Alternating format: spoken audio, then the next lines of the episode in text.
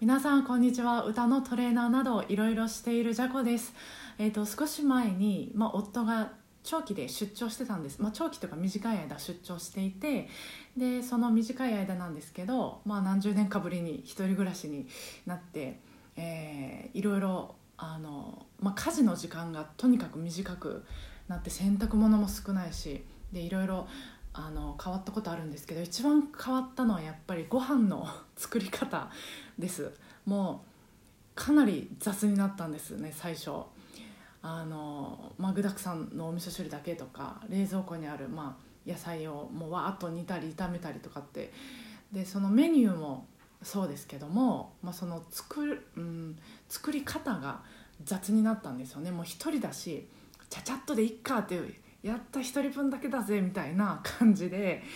もう適当に作ってたらですねまあ美味しくないんですよね。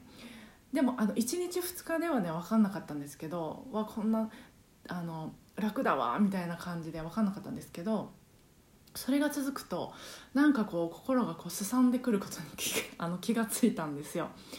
でなんかあのそういう気持ちで、えーまあ、料理を作ってる時間もでそうやって作られた料理を食べてる時間も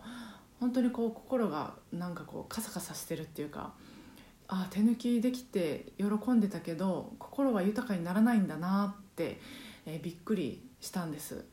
で別にあの豪華な料理が正解とか手抜き料理はダメっていう話ではなくてその品数の多さとか、うんまあ、メニューがどうとかではなくてで、えー作る相手がいるかどうかっていうことも関係なくてもっと言うとその料理っていうのはまあ例えの一つで別にその手料理が正解っていうことでも手料理を進めてるって話でもないんですけどそのそういうことがそういうあったことを通してあ雑な時間を過ごせばイコールその自分がの心が雑になってくるっていうか、うん、全然うまく言えてないんですけどこうどういう時間を過ごしたかっていうのが自分自身になっていくんだなというかどんな心持ちでどういう時間を過ごしたか。でその時間が積み重なって自分が作られていくんだなと思ってた一日でした、えーそれでは皆さん、えー来週からもあじゃじゃじゃ明日日曜日ですもんね。今週末もお互い、えご機嫌なカラオケライフを過ごしていきましょう。今日もお疲れ様でした。